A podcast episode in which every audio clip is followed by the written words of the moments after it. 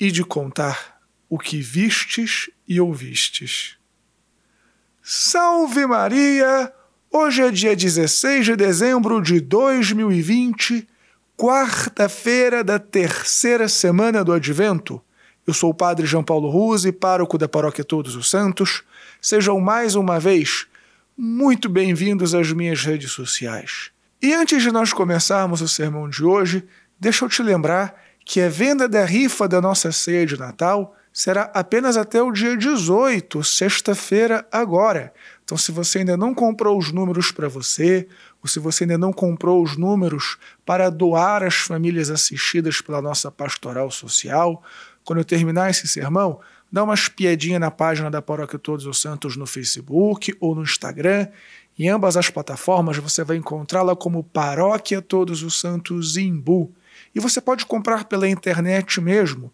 E mesmo você que mora longe, em outra cidade, em outro estado, em outro país, pode também participar. E como eu disse, oferecer um número para uma das famílias assistidas pela social pastoral aqui da nossa paróquia Todos os Santos. E não esquece também, é sempre importante dizer, de curtir este sermão, de fazer um comentário, de compartilhá-lo pelas suas redes sociais e assina também o meu podcast Contramundum. E por último, se você está vendo o valor aqui no nosso apostolado, considere a possibilidade de ser um doador mensal aqui da nossa paróquia Todos os Santos, ou fazer alguma doação quando, enfim, as coisas estiverem um pouco mais favoráveis para você. Muito obrigado pela sua generosidade. Deus te abençoe e salve Maria!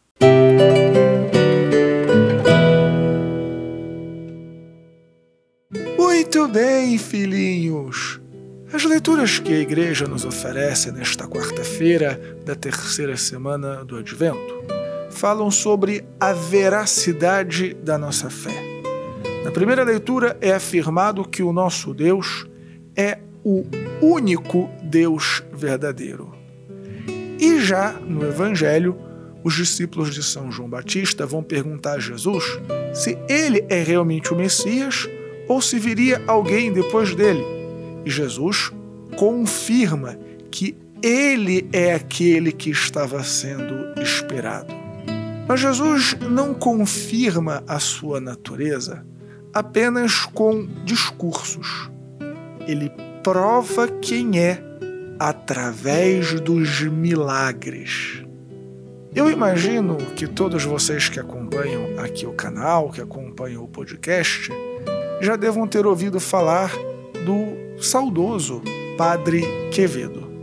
E para além de todas as polêmicas que o Padre Quevedo se envolveu na vida, para além também de algumas afirmações heterodoxas, nós vamos deixar e preservar a sua memória. Mas uma coisa muito interessante Padre Quevedo afirmava, aliás, Padre Quevedo, grandíssimo devoto de Nossa Senhora de Guadalupe, mas uma coisa interessantíssima que ele afirmava é que a assinatura de Deus são os milagres. Nos ensinava com muita propriedade o Padre Quevedo que se Deus existe, então ele se revela ao homem. E se ele existe e se ele se revela ao homem, não pode haver nem sequer duas religiões verdadeiras, mas apenas uma. Porque se duas religiões afirmam qualquer coisa distinta uma da outra, então uma é verdadeira e a outra é falsa, porque Deus não pode mentir. E como existem várias religiões no mundo, e dentro do cristianismo mesmo, existem uma infinidade de subdivisões. A única prova cabal da veracidade de uma religião é o milagre. E meus filhos, confirmadamente, só existe milagre autêntico, ou seja, uma intervenção divina que extrapola a natureza criada por Deus. Só existe milagre autêntico em ambiente exclusivamente católico. Eu insisto, eu não estou falando de curas televisivas e nem mesmo do sentimento do milagre que você e eu podemos ter, por exemplo, quando acontece alguma coisa improvável nas nossas vidas, a gente enxerga a mão providente de Deus. Não é disso que eu estou falando. Eu estou falando de um fato verificado cientificamente que não pode ser explicado pelas leis da natureza criadas pelo próprio Deus. Como, por exemplo, nosso Senhor Jesus Cristo faz no Evangelho de hoje. Cura os cegos, cura os paraplégicos, reanima os cadáveres mortos. Nada disso possui uma explicação natural. É um evento sobrenatural, cuja intervenção divina é a única explicação racional aceitável.